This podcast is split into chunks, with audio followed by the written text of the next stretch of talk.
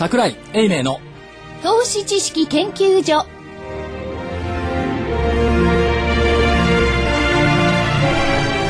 皆さんこんにちは。こんにちは。こんにちは。こんにちは。桜井英明の投資知識研究所の時間です。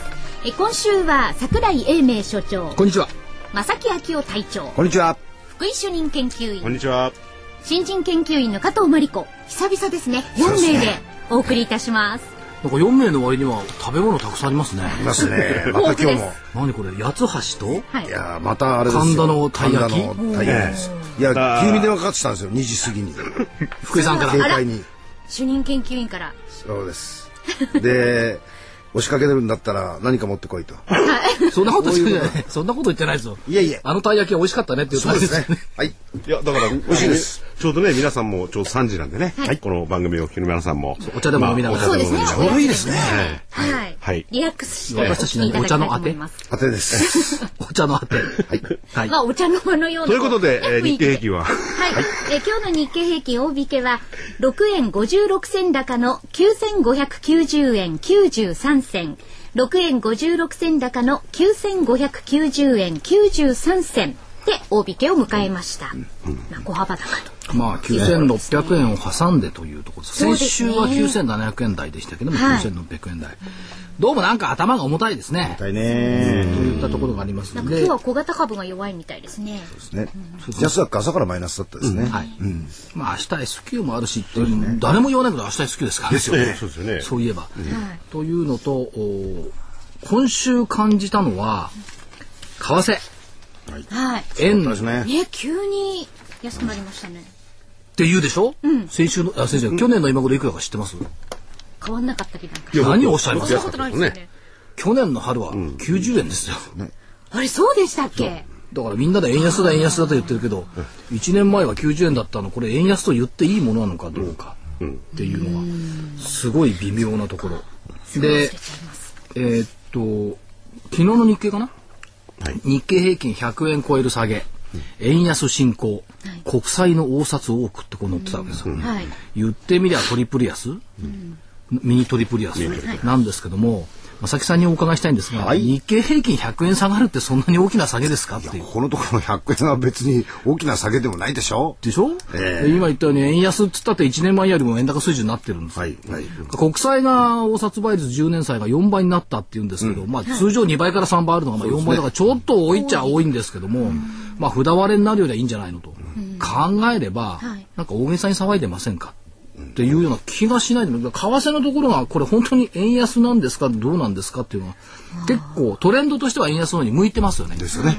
向いてはいますけど、どうもちょっと違うんじゃないですか。それから、為替について今朝ちょっと考えてたのはね、今日の日経だと円どっぽ安ってこうなってるわけですよ。はいで、どっぽ安って言いますが、通貨の市場は、通貨の相対価値の評価というのはゼロサムでしょ。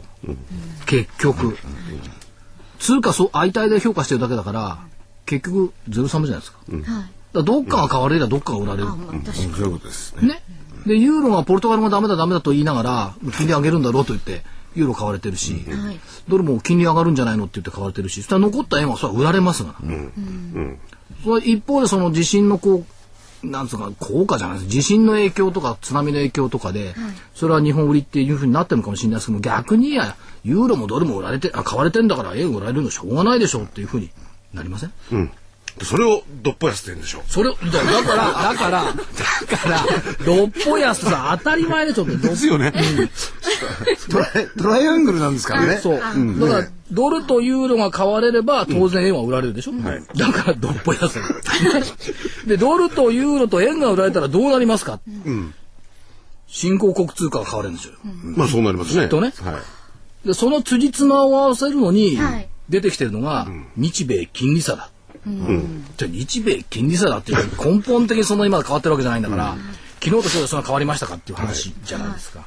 で確かにその一方でその地震があった原発問題があって先行きと全然不透明なこの国の通貨が、依然として時々ちょっと前まではね安全資産って言われたのと一緒で、はい要するに評価ってのはなんかいい加減じゃないのという気がしないでもない。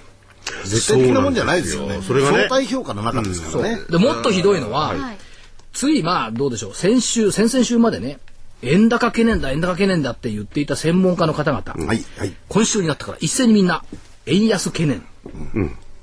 でね、円安懸念言っていただくのはいいんですけど、どこの誰に聞いてもみそぎがまずなし。いきなり円安懸念。ね、ついこの間まで円高で困るって言ってたのがみそぎなし。円安で困りますね。釈明もなし。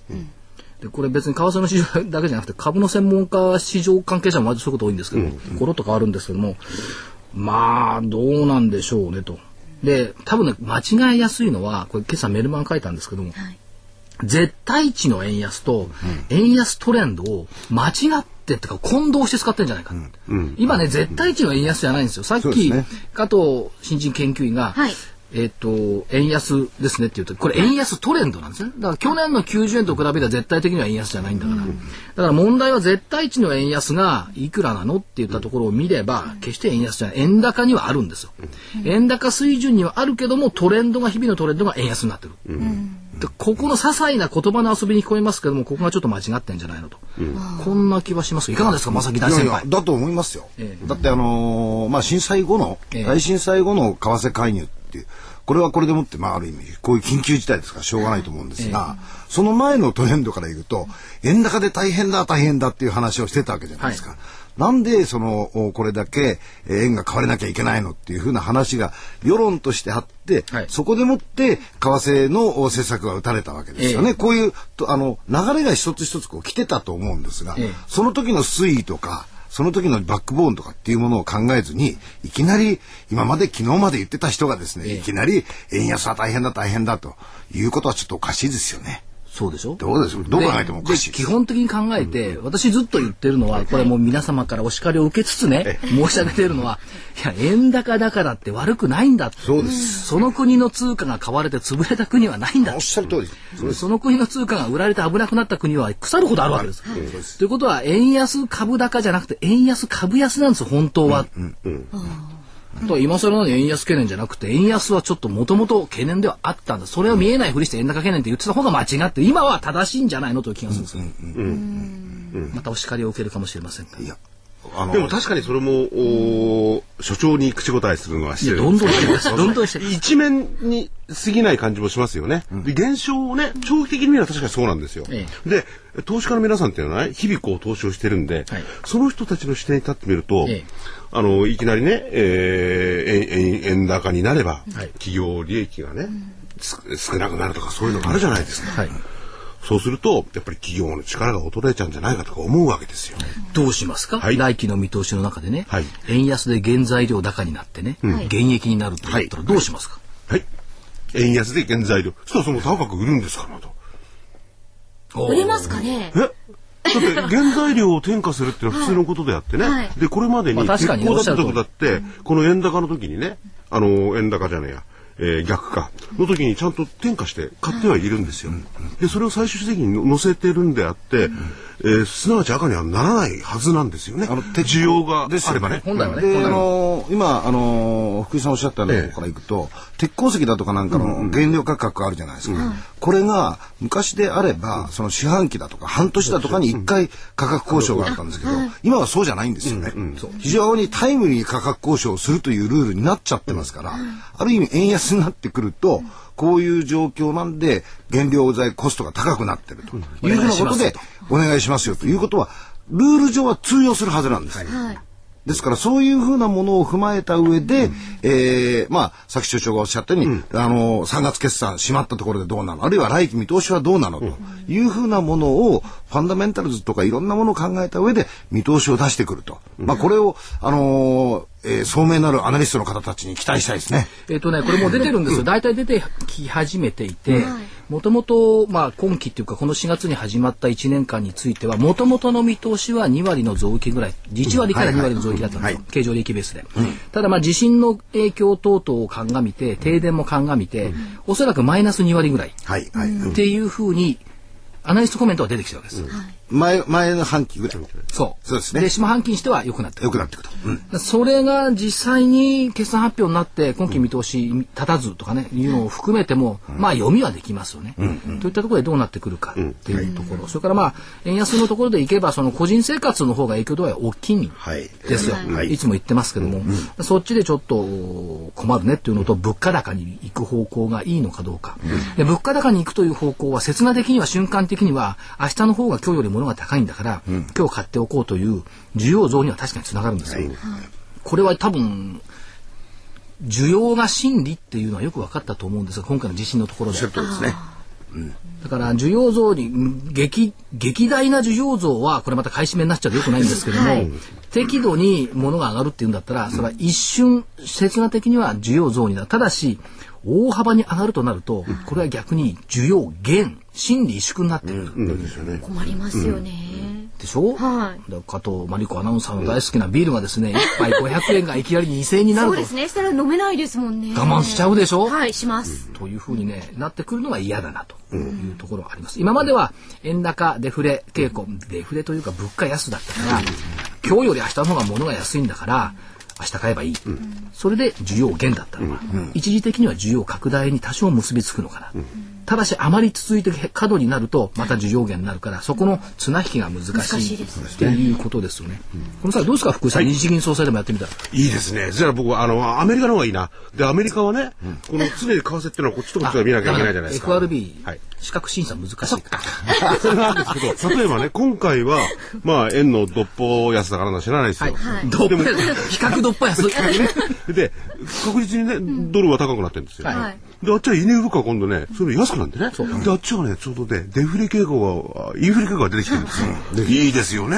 経済にとっアメてリ。カ経済いいはね。わねですよ、今のところね。あオバマ君いい時に選挙出るねみたいなね。だ もんね。だからそれが、まあ、世界はこう丸いんでね。はいあこう、こう日本にも回ってきてくれると、いいんですことはよね。でもね、はい。あの今回で見たように、じゃあアメリカ人が消費増やそうって言ってね、えーフィット買おうだとかね、カロラ買おうだとか思った時にね、この国の部品がなくてできないってことでしょ？そうなんだ。ということはこそれで困った困ったっていうんじゃなくて、今の福井さんの理論で、アメリカの方がね、インフレ傾向になって、えードル高傾向で消費拡大の方の期待感があるねって言った時に、商品って日本はこれだけやっぱり部品とか売ってるのよねって、こっちに目を向けてほしい。でも今回本当改めてなんかそう思いましたよね。みんな減産したりとかしてますもんね。そうですね。まあ、その意味では、えっ、と、日本の企業が素晴らしいなと思ったのは、今朝の別に日経用紙しませんけど、一面トップの東日本大震災、立ち向かう企業、今日のジョーですね。ジョー、ジョーですねジョー。寿司食ってるわけじゃないですよ。いや、あれ、上中下でもって言いますから。明日ゲイ上下かもしれない。ただ今回のあの特集だと、上中下で行くのかななんては思ってるんでですけど。あのコラムすごくよかったねであの前の時もね、はいトヨタの部品作ってる会社がもうできないから、ノウハウ出すよ、はいっていうのもあのあのコラムでしたよね。ねで今朝はまずトップバッター出てきたのは小松でしょ、はい。震災が起きた直後から西日本で中古の研究を書き始めた。で、幹線道路が開通すればすぐ運ぶっていうのに備えたっていうことでしょ。で、県機は自治体に貸し出されて、瓦礫の撤去、道路整備にフル稼働している。で、それだけじゃなくて燃料確保するためにタンクローリーまで導入した。んです。今、画像で見るように、あの、瓦礫を撤去しているのは、こういった小松なんかのね、まあ小松だけじゃないでしょうけども、はい。えー努力があってできている。で、この野地社長ね、コメントがよかよかったのかどうかわかんないんですこれをね、マーケットが評価するのかどうかは別ですよ。儲かる儲からないじゃないって言ってるわけですよ。で、支援は売上や利益に優先する。これね、私たちからすると、そうだよ、それは当然だろうと思う。しかしですね、朝考えた。はい。アナリストとかストラテジストはこの姿勢をどう評価するか。儲かる儲からないじゃないっていうこのコメントを彼らがどう評価するのか。人間的に評価するのか数字だけで評価するのか。っていうところがね。まあ、アナリストのコメントでいくと、まあ、機関投資家さんはええ数字からとかいろんなものになるかもしれませんが、逆に考えたらね、所長ね、はい個人の投資家はね、ええ一番大事にしてええいかなくちゃいけない。あるいは逆に言うと、個人投資家が自分のお金をお経営に、えー役立ててもらおうとして投資をするんなら、ええ僕はやっぱりこの経営者のマインドだと思うんですけどね。そうそうそう。だから儲かる儲からないじゃない。短期じゃないとそれはね、IR 説明会なんか行った時に社長が言った言葉だとね、結構ね、あの、うんと思うんですけども、そうじゃなくて、この、この状況で支援は売上や利益に優先するっていうのは正しいと思うんですよ、思いますね。で、もう一歩進めると、数字があってマーケットがあるのか、あるいはその国民の生活があってマーケットがあるのか、これどっちが解ですか答えですかということですよ。ですよね。国民生活ほったらかしといて儲け儲けって言ってる企業でいいんですか、っていうね、そういう、そういう話だな。福井さんみたいに理に里い人みたいなね、経営でいいんですか？いや、でも企業にもね、尺度が、日本じゃまだ一般的っていうか、忘れ去られてる CSR ってありますよね。あります社会的な責任をね、追求している企業にちゃんと投資をしようじゃないかと。そういうのアメリカあたりはちゃんとしてますよね。ねその視点からすれば、ここも100点満点だと思いますね120点満点だと思います。そうですよね。点続けるのは失礼ですけどね。はい。だから、今回はその、企業としてはい。の小松という意味で、その経営者というスタンスで、やっぱりその小松さんの野井社長が取り上げられた。で、もう一方では、数日前に、個人のお金で、会社のお金ではなくて個人のお金で、私はこの支援をしますよというんで、孫さんが、あの、取り上げられたりなんかしてるじゃないですか。やっぱこれは、その経営者としてやるのか、会社としてやるのか、個人でやるのか、このスタンスのところをきちっとしておいて、やはり投資をする際にも、一つのメジャーとしてですね、やっぱこういう投資スタンス、経あ経営スタンスというものを、やはりどこかで評価をするべきではないかなと。また、してほしいし、そういう投資家に日本に育ってほしいと、僕は思っていますけどね。ね、孫さんはね、ちょっと異論があるんです、私は。はい。確かに100億円と障害いやもう批判覚悟で言いますね、所長、どうぞ。生涯役、いやいや、生涯役員給与をね、全部提供する。それから、あの、孤児たちのね、えっと、電話代をゼロにする。それはそれで、これもう正しいと思う。でそれと、それ個人の行為でしょ？企業としての行為として、まずね、その、つながらなかった震災直後にはい。はい。はい、ソフトバンクが、つながらなかったということを真摯に考えて、早くつながるようにしてほしい。はい、そうですね。それはあの、いいんですよ。バーッと100億円というのが出てきて、それひ素晴らしいことなんですけど、企業としてはね、やっぱり電話がつながるってこれインフラなんだから、これ最大有効活用できなきゃいけないはずなんで、それをまず最初に企業としてはね、手がけて、もう人を送り込んで、とにかく端末機種を作ってほしい。でまあ、企業使命ですよね。企業の社会的使命ですよね。だから、その公衆電話に並んだあの姿をね、見れば、それみんな携帯持ってて今便利なんですけど、基地がなくなっちゃったら繋がらないっていうね、この自然の出来事ををね、なんとかしてるって。で総務省なんかもね、だから、あの、横っちょに、電気つけるとかね、配電ますけど言ってますけども、そういったところのインフラ整備を企業としてね、えっと、進めていただければ、これも非常にいいと思います。よで、今はね、さ倉井所長も先ほど話しててね、はい。ちょっと今言葉足りなかったと思うんですけれども、だからといってこう二つをね、はい。リンクさせてどうのこうのって言ってるはずじゃないんです。よ。これはこれ、これはこれでちゃんとしましょうとしてはこっちが欲しいねって話。そうですね。決してね、あの、孫さんのことをね、それ、揶揄するとかそういうことじゃなくて。じゃないですね。はいそれと、それよりもね、やっぱりね、今日の今の日経の話の中でね、現場の人の声がね、強かったと思ったのが、黒猫。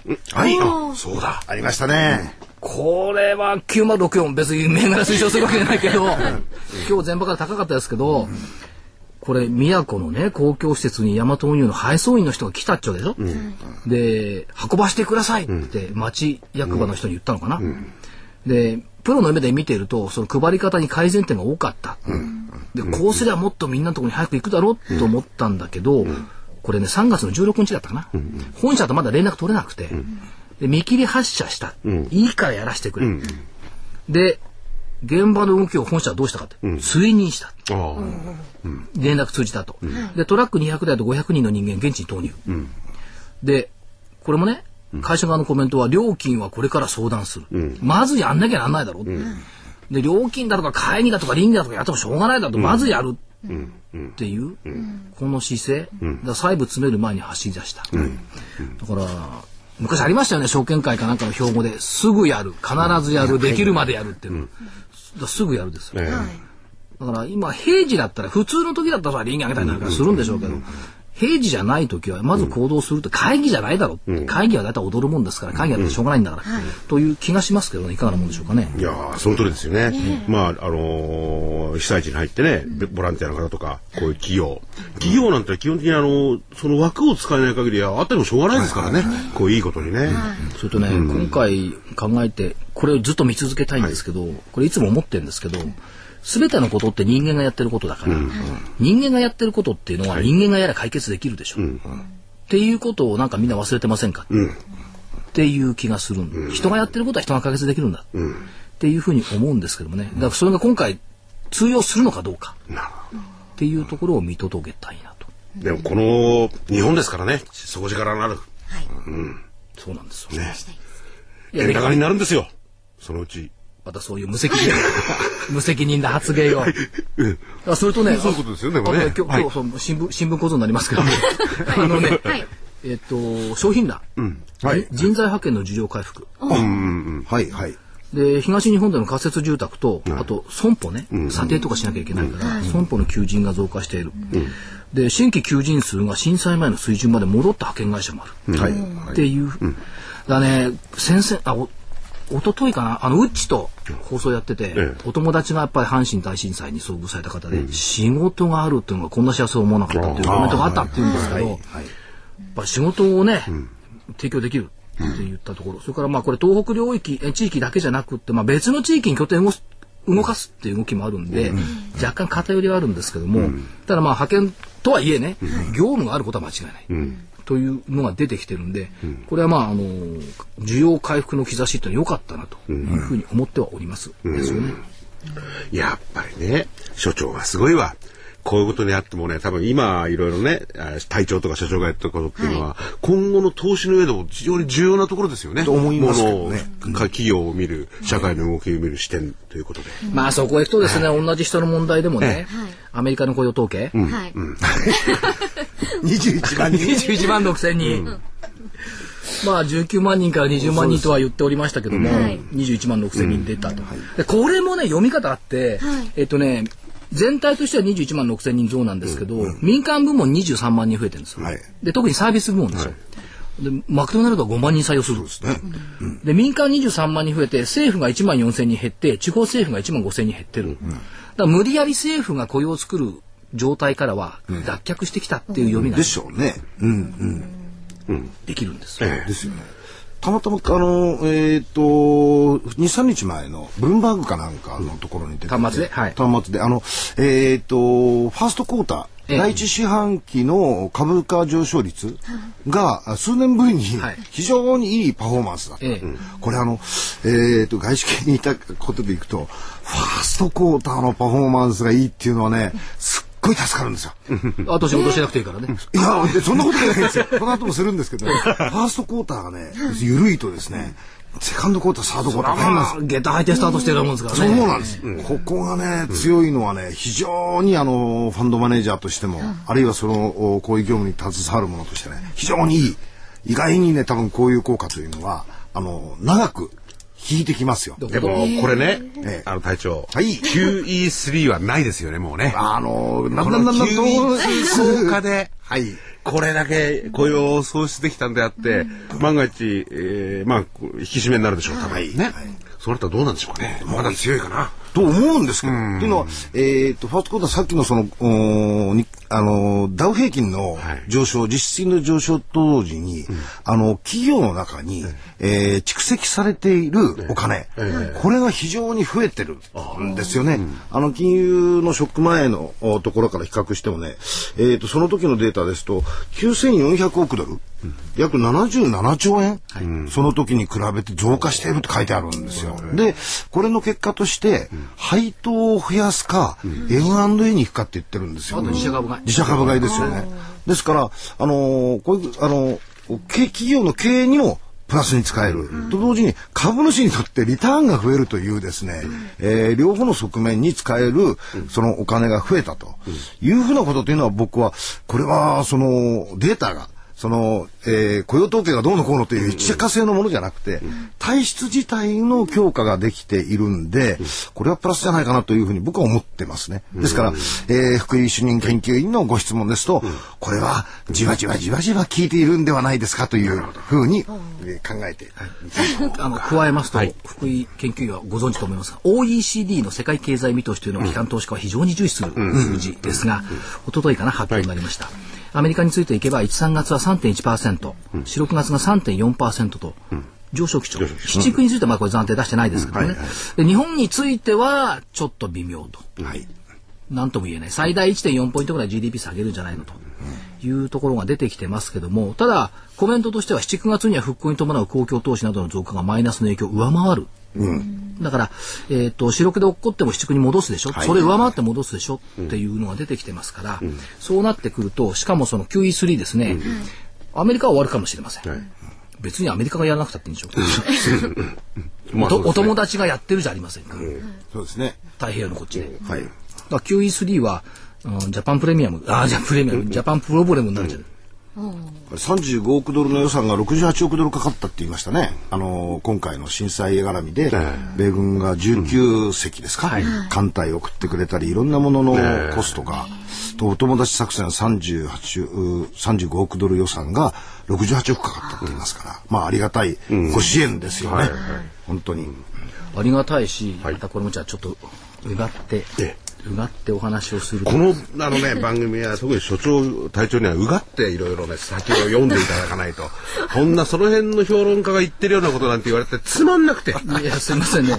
あの、福島の原発の1号機って、はい作った会社どこかご存知ですか？GE ですか？G ですよね1号機は。?1 号機は G です。2号が GE 東芝。東芝 G 東芝。3号が日立。残念でした。東芝か。3号は東芝と、あ、東芝オンリーかな。東芝ので、4号が日立オンリー。4号が日立。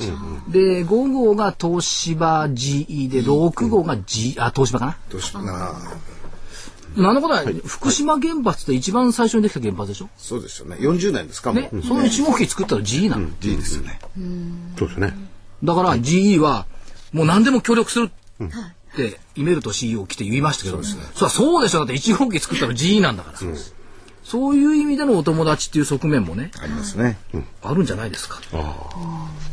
まあまあそそういうことだけじゃなくてねやっぱり、えーいろんなものを拡散すると良くないですからね。それはもちろんそれはもちろんそれはあると当思います。然のことだと思うんですよね。それから、でバロンズでもねちゃんと言ってるんですよ、福島第一原子力発電所の建設に関わったアメリカ GE、はっきり言って。みんなしてるのはそれは言いますよね。でね、バロンズなんで言ってるかっていうと、GE の株価は今後戻す。理由、はい。知ってます？聞きたい。聞きたい GE の事業や事業は業,、業務や業務やそれから評価はそれほど断供を受けないってわけ、で一部原発から撤退としても今度はガスや風力発電のタービン。はいはい。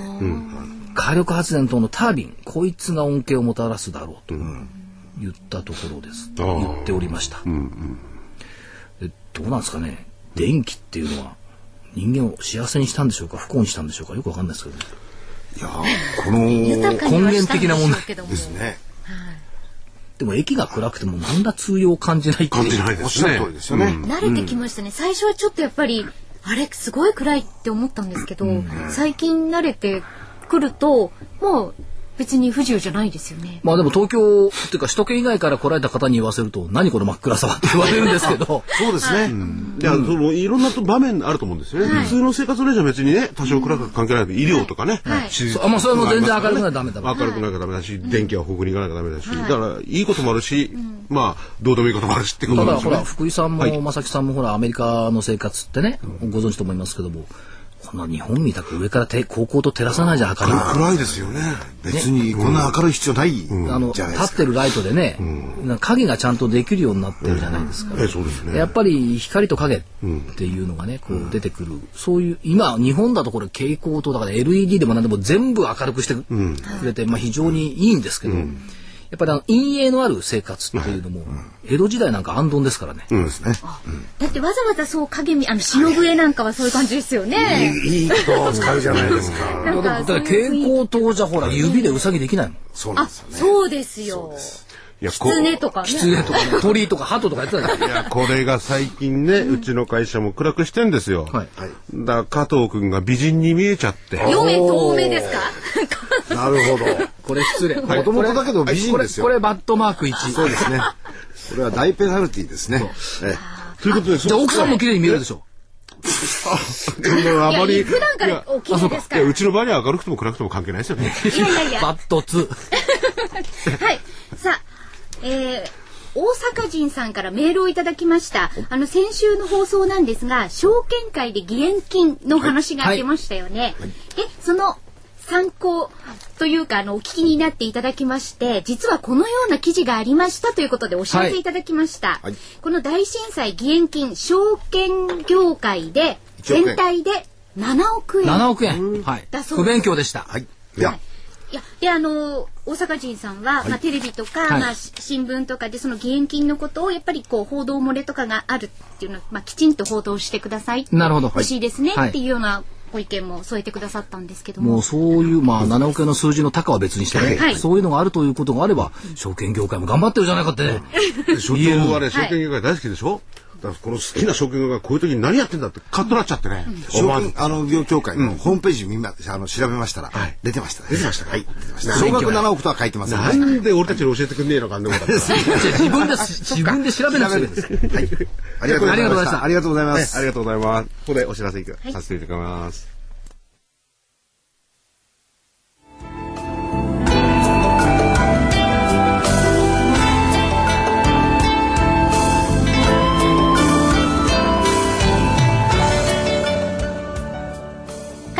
子です。桜井英明の投資知識研究所。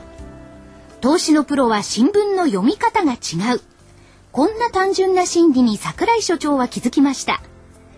個人投資家の多くは新聞の大きな見出し、衝撃的な記事に目を奪われますが、投資のプロは小さな見出しや何気ない記事から投資のヒントを得、投資方針を定めるのです。個人投資家が陥りやすいこうした新聞の読み方を改めれば、あなたの投資は劇的に変わるはず、と桜井所長は言っています。ということで、2011年3月号のテーマは、あなたの新聞の読み方は間違っている。投資上手はこう新聞を読む。プロに学ぶ新聞の読み方。こう読めばリターンは増える。好評発売中です。DVD およそ1時間で値段は8400円。これまでの新聞の読み方を変えて新たな投資に臨みましょう。お買い求めはお早めに。お申し込み電話番号は03-3583-8300 03-3583-8300です。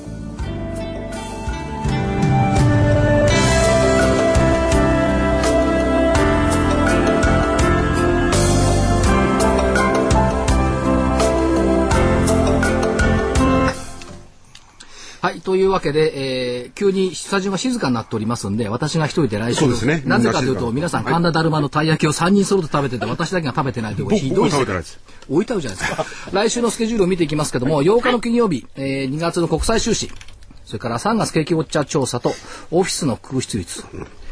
景気ウォッチャー調査はちょ、ちょっとこれ、地震のところを含んでるかどうかで、ちょっと、今回ですかね、次回のところですかね、それが。ですね。そのデータ出てくるのね。まあ、ただちょっと日銀単価もね、分けて出てきましたけども、おそのあたりちょっと、ちょっと注意したい。それからオフィス空室率とオプション S q EU の財務省会合ということなんですが、EU の今夜上げるんですかね、金利ね。でしょう。7日。この状況だと、うん多分、そうですね読み筋じゃないですか。はい、えー、週末、ほとんど気がつきませんが、都知事選挙もやってるんですよ。そうなんですよ。ねやっぱり選挙カーとかはね。もうしました。はい。はい。あ、もう期日前投票。期日前投票あ、隊長は。はいまあ、統一地方選挙ですね。隊長は日曜日にゴルフに行くために期日前投票やってる。別にあ何の意味の、別にねあの、レジャーでもいいわけですからね。はい。えー中国の3月の貿易収支が出てきます。えー11日月月曜日2月の機械受注、それからブラジルの高速鉄道入札締め切り、川中とかね、日立とかその他商社、これはどうでしょうか。からアメリカ決算皮切りでアルコは良さそうですがどうでしょう。えー12日の火曜日3月マネーストック、工作機械受注、そしてスタも出しましたプロ野球が開幕いたします。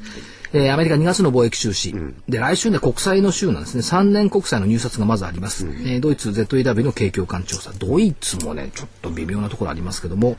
13日水曜日3月の企業物価。それから3月アメリカの小売売上高とベージュブック最近ベージュブックもあんまりな、ね話題に上らなくなっちゃいました登りななくなりましたね、これ名前変えますかねレッドブックとかねいや、レッドはまずいですよ。なんか警告されてるような。グルグリーンブックグリーンブックですよ。えー、それから10年国債の入札、JP モルガンの決済。サウジアラビアでジャナドリア祭。あこれどういうこれね、民族遺産と文化の祭典、ラクダを連れた水汲みを再現するとかね。あ、祭だからなんとか祭ってこの名前だと思ったお祭りお祭り。ですね。お祭り。だから祭典、祭典の名前だなと思って。だけど、お祭り2ですか。週間ぐらいやるんですよね。はで、皆さんそうおっしゃいますが、えっ、と、日本からは東海大学がはい。ソーラーカーを出す予定。このお祭りにですか、このお祭り。に、ホームページに載っかってましたけども、えーまああの、多分出る出るんでしょうけど、ソーラーカーがシャナドリ野菜行ったから、ソーラーシステムが材料にとは思わないですが、まあそんなこともあります。えー14日木曜日、首都圏近畿圏のマンション販売動向、それからアメリカの3月生産者物価、30年国債、これで国債は3回あって終わり、NATO の外相会合、日韓経済人会議、それからこれはちょっと覚えておいてほしいのは台湾、国際電気自動車見本市。EV 台湾っていうのが14日から17日まであります。まあ今そんな時期じゃないかもしれませんが国内はね、ただまあ電気自動車話題になるかもしれない。え15日金曜日、アメリカ3月の消費者物価、鉱工業生産、ニューヨーク連銀製造業景気指数、ミシガン大学消費者信頼監視指数と、えー、行々しくありますが、あんまり当てにはなら、あの、あんまり参考にはされないでしょうと。中国1、3月 GDP、各景気指標、からポルトガルの長期国債の一応償還期日、週末は IMF の世銀総会がワシントンで開かれ、IMF と世銀総会がワシントンで開催されますと。言ったところでポイントは何かというと意外となんかたくさんあるようであんまりないようなアメリカの国債の入札っていうようなところでしょうか。で、日経平均の見通し、先週の見通しはすごいワイドレンジで出しましたんで、そのレンジはそれは収まりますわね。下9275円の上1254円で1000あるんだから。うんまあ収まりましたと、来週の見通し、下限9427円、ちょっと上げました。200日移動平均の4%を下に乖離した水準。上限1万飛び143円。これはね、見つけるの苦労したんですけどね。昨年12月2日の安値で窓開けてるんですよ、ここ。この水準。まあちょっと9820、30円のその、は200日線のところが重たいですけどね。この加減の方のね、はい9427円、はい200日移動平均線で4%下方、はいなんで4%なんですか、過去の経験則で4%から5%が大事段階。あ、そっか。これもうその別に顔修正し、顔にね4%しないで9500円ぐらいってダメなんですかね。9500だからそれ、福井さんが00円台じゃなくて1円台まで出せって言ったでしょ？はい1年ほど前に。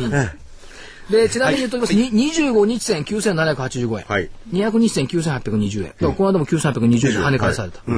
で、えーっと、勝手雲って私勝手に作ってますけども、当面黒い雲のままなんですが、上限は9500円水準。だから雲が9500円っていうことは、なかなか割れにくいんじゃないのという感じがします。それを聞きたかったんですよ、9500円割に。でね、13日の水曜日、白くねじれてるんですよ。はいねじりが出てる。白くね。し白くねじれて、来週水曜日だ。はいね。で、はい上限が9670円水準。で、トピックスも一緒。で、15日に860ポイント水準で雲の上限がある。でこれがキャップなのか、あの、頭を押さえるのか、フロアで下支えてくれるのか、ちょうど分水嶺が13日から15。逆に言うと、13日以降9670円上回っていれば、株価復活感もありかなと。ニューヨークダウ言ってみるとね、4月4日にこれ黒くねじれてたんですよね。逆に今頃言いますけど。で、昨日段階で、えっ、と、騰落レシオ79ポイント。はいですから、まあまあ、そこそこの水準まで来ておくでしょう。来ているでしょう。で、この数字を押さえておいてください。地震と津波で下げた3月14日、日経平均9578円が安値。で、15日、原発のドーンというのが加わった瞬間に8227円。だ地震と津波だけだったら9578円で止まってるわけですよ。で火曜日15日の午後になって例のく煙もくもく水素爆発でドーンと売られたのが8200円、この数字を覚えておいていただけたらいいと思います、なるほど。皆さんたい焼きは食べ終わりこまれしたで、あの、サーキットブレーカー働きましたから、随分投げさせられましたよね。そうそれがあ15の、オプション、先物、それから、えー信用取引も多分ね。泣きの涙だったですよね。ですよね。日経平均1015円ですもんね、下げたのね。本当に二十数パーセントぐらいのところから、えー維持率っていうのがありますんで、これの信用の維持率が6%とか7%。あれ、サイキットプロ3回安しましたっけ？そう。出ては入って、出ては入って。そうなんです。大変でした、あの時はですから、これが結構大きな転換点といいますか。これもう一遍、あの、今日のやつをですね、あの、え来週の見通し言ってもらいましょう。これ来週ちょっと大事ですよね。うん大事ですよ。ねじれてるし。じゃあ来週の見通し。ちなみにこの黒子ねじれ始めたのは3月11日だったんだ。このねじれが多いんだから。そっか。ということで。い。や、このまま言ったらそれはね、全はい。然地震とかそれ関係ない。関係ない関係なくて関係ないですっていうことですもんね。はい、来週の見通しは下限、下が9427円、200日移動平均の4%下方、乖離水準、そして上限。上が1万飛び143円、昨年12月2日の安値の窓埋め水準、ということで、えー所長に見通しをなんか加藤さんが言うと、もっともらしいですね。私が言うともっともらしくね。今回の来週の見通しはですね、はい所長は所長生命をかけて見通してますから、勝手に書かれてる。いつも、いつも真剣に 見てましょう。じゃあ、じゃあ、今、加藤真理子アナウンサーは、アナウンサー生命をかけて読んだわけですね。そう、そうですよ。俺だけが言ってないね。逃げですか？はい。それでは、えー番組からね、お知らせをさせていただきます。まずは、大岩川源太さん。えー番組にもね、ゲストでお越しいただきました、徳間書店観光投資カレンダーの大岩川源太さんが投資家の皆さんに示します。4月中旬から6月メジャー S q までの戦い方満載の CD。タイトルは、株式投資復活への方程式。投資カレンダーが示す復活の戦法とは？玄ちゃん数学得意だったの？いやー方程式だからですか、連立三元一次方程式だから。あ、問題作っとこう、玄ちゃん君。来週ね、あの、玄太さんお越しいただいて、はい、えーこの CD 好評発売中です。価格は5250円、まあ、震災直後の急落で大きな損を抱えた投資家の皆さんもいらっしゃると思います、投資に限れば超短期投資に徹した方がリスクの回避。確かなリターンの獲得につながるのではと見ている専門家の方も多くなっています。大岩川さんは超短期投資に限定すればこの時期にはリターンを増やす最適な投資法があるとおっしゃっています。えこの大岩川源太さんの CD 株式投資復活への方程式。投資カレンダーが示す復活の戦法とは。CD およそ1時間。価格は5250円です。えラジオ日経事業部までお申し込みをお願いいたします。電話番号は03-3583-8300 03-3583-8300ですなんと今日発売ですからね。あ、今日はい。それであのー投資のね、はいもっと基礎的な部分も、玄太さんがどうしたらいいんじゃないかっていうのもね、はいえーいろいろお話になっていただいてるんですよ。非常に有意義なはい CD ですね。はい。ぜひ、ね、皆さんも参考になさってください。さあ、続いてはですね、私も愛用しているエクラフチュール W です。え東大、そして東京女子医大の研究成果を生かしまして、ナノキャリアが開発した新しいタイプの美容液です。まあ、あの、この高分子ミセルのナノ粒子を美容液に高濃度で配合させています。ビタミン C 誘導体やビタミン E などのブライトアップ作用。そして保湿保湿性の高い成分を角層の隅々まで浸透させて潤いあふれる透明感のある素肌を保ちます。無着色、無香料、アルコールフリーの自然な仕上がりです。肌が本来必要としている成分のみを配合しているということなんですね。まあ、肌のこの季節の変わり目ってすごくあの体調をね崩しがちな方も多いですし、女性の皆さんもやっぱお肌の調子って大変あの気になるところだと思います。えあなたのお肌のターンオーバーを一定に整え、健康的で透明感のある素肌に導きます。私もあの花粉症なんですが、ちょっとこう鼻のあたりとか念入りにやってるので今年は全然抜けないですよ。なんか、ちょっと、ちょっと明るくなりました、いやいや顔色。なってない？すごなく。なんか、そう感じるのは気のせいでしょうか？いや、でも本当にあの、乾燥こう、ピキピキってひどい時はちょっと突っ張り感なんかもはい日中あったんですけど、最近はそういうことがなくなってきましたね。であの、春先の直射日光って結構紫外線強いですよね。強いんですよ。だからこゴれから、ね、ルフ行かない方がいいですよ、だからね。私はいいんです、もう今更。男性の皆様もぜひあの体調もはいね、はい使っていただいて、あの日焼けに備えていただ体ければと調シング思います。ルですからゴルフね。に使うにはもったいない気がしますね。えいや私スコアアップにつながることはないと思うないことはないと思うはいはいはい。いやでも男性の皆さんもお肌やっぱり肌が綺麗だといいですよね。そうですね。うん女性にもよりあのモテるんじゃないかとアンダーパー思いますので。で回れるかもしれない。はい。六60代出してくる。エクラフチュール W 美容液、えー容量が 50ml で1本13,650円。そして1回につき送料700円をいただきます。こちらの方も先ほどご案内いたしましたラジオ日経事業部までお申し込みお願いいたします。03-3583-8300 03-3583-8300番です。ということでお知らせをね、やらせていただきつまらないアノマリー言っていいですか？えどうぞ。すっごいつまらないアノマリ。ー。つまらないだとやめてくださいね。でもアノマリーはアノマリーなんです過去ね、5年ぐらい、はい。もう6年ぐらいかな、札幌ってよくセミナーで出張することが多いんですよ。はい。でね、100%私が札幌に行った日って、日経平均高いの。前わざわざ札幌から電話がかかってきましたから、所長から。でね、今年もね、7月26日に札幌出張しますんで。26だっけ ?28 や。26、26。26。で、あの、正木さんも一緒にいるんですけど、え26に行くからし7月26日。得得意日。得意日だ 新しい得意日じゃあ。皆さんここチェックですね。はい。7月26日。でじゃあに25に買えばいいんですね。いや知らない知らない。あのまりだ。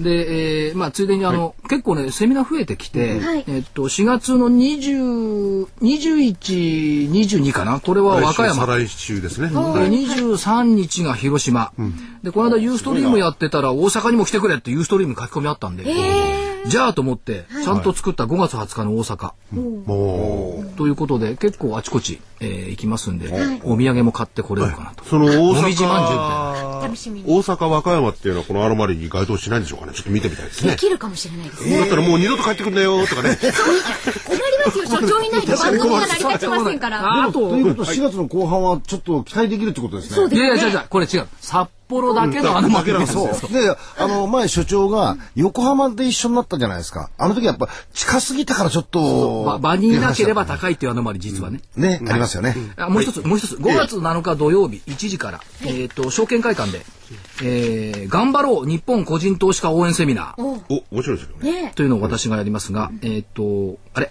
ワン、ツー、スリーの連中、やりますんで、はい。え先着順でやります。はい。はい。ということですね。で、えーもう時間もなくなってきましたんですが、もうお知らせは大丈夫ですか？そっち。いやそもう一つ行きたかったんですけど、もうああんまりお知らせばかりですね。えーっとね、じゃあちょっと、あの、はい。この間昨日から正木さんと話してて、今のね、原発関連の報道、はい。あ、はいはいはい。で。これ最も必要とされているのは多分ね未来への展望と着地点じゃないの？っていう話をしてたんですよ。で今表面的にね直前と行われたことだけがクローズアップされがちですけども本質が見えないところが多いと、どっちに向かってるんですが改善しているの悪化しているの？これが見えないからあちこち暗中不足と、だから欲しいのは未来への展望と着地点、これまあ株式市場も一緒なんですよね。まあそうですね。だから未来の展望は7月26日に札幌行くからアルマリですよ。違いますけどね、それからまあ予算のところで見ていくとインフラ復旧で1兆1000億でしょ？そうです。で全額でさ4兆円ぐらいこれ抜けてるのはねこれ全部真水なんですよ。土地の取得ないんですよ。そうですよね。で今までいつも補正予算ってのは真水の部分いくらっていう論議論があったら、はいこれ全部真水だから、非常にいいんじゃないかと思っております。で、まあ今日よく見てみるとね、経済産業省はね、中小企業の熱電廃墟システムとかいろいろ言ってるから、これ関係ないだろうと思ってるんですが、まあとにかくお金使ってくれるっていうと,、ところがあります。あと、最近これ言ってるの、先物取引。はい。本当は先物取引ってある一定期日の時間価値を取りに行ってるのに、なんか今だけの時間価値を取ってません。もうそれって先物になんないじゃないですか。だか時間軸が違うんじゃないのと。違うんじゃない？いうようなね気がするんですがだから未来感があって価格形成されているのに、今刹那的な先物未来感っていう これなんかちょっとパラドックスじゃないかなと感じたんで、ちょっと皆さんにも考えていただこうかなと思っております。まあそんなところで早いですねこれ。はい。皆さん、たい焼きは食べておられますしね。はい。じゃあ一言。いえー投資知識研究所の3月の DVD は新聞の読み方です。ぜひそうです皆様、8400円、ラジオ日経事業部にお申し込みお願いいたします。これはね、投資の肝ですよ。はい。肝。これを、まず私はうなぎじゃないんです。基本の基本です。美味しいからいいじゃないですか。学生の方に読んでほしいな。そうなんですね。人気になると思いますので。DVD 見てね、いただいてね。はい学生の方に読んでほしい。えーでは最後に桜の美しさは儚さの美学。はい。散り際寸前の満開への期待感儚いからこその高揚感美しいからこその憧れ株式市場もそうなりたいですね、知らないようにはい。ね。それでは、皆さん、皆さんさようならさようなら。また来週。